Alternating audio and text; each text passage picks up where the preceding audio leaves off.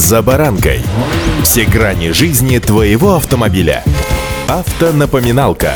Комментарии экспертов. Советы по обслуживанию автомобилей в программе «За баранкой». Повторение – мать учения. Это выражение наверняка слышали многие. Стоит отметить, что с правилами дорожного движения все точно так же. Есть некоторые из них, что не применяются ежедневно и потихоньку, что называется, забываются. С вами Забаранка Александр Карпов. Здравствуйте. Автонапоминалка.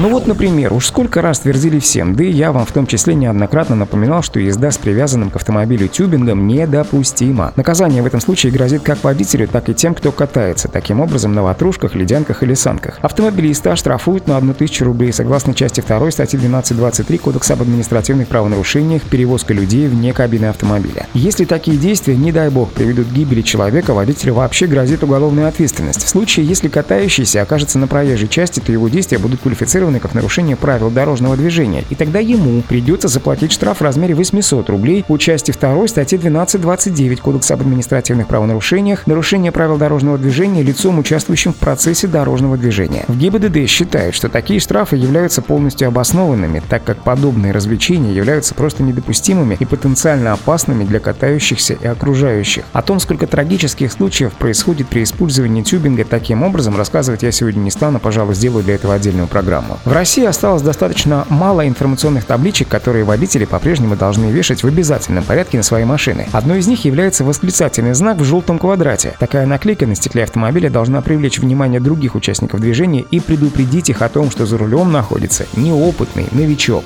Автонапоминалка.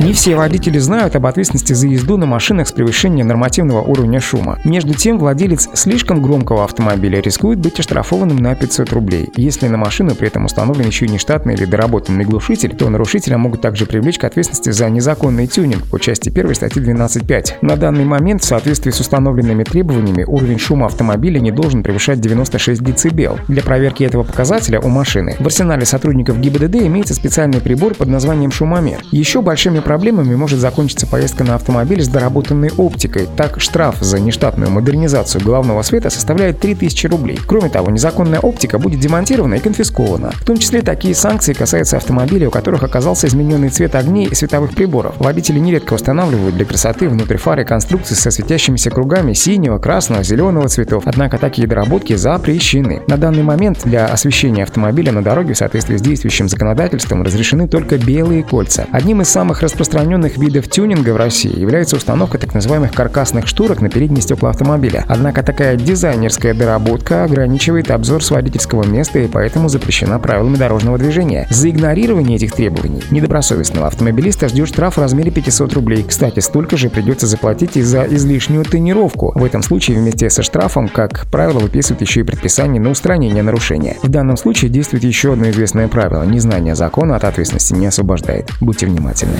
За баранкой.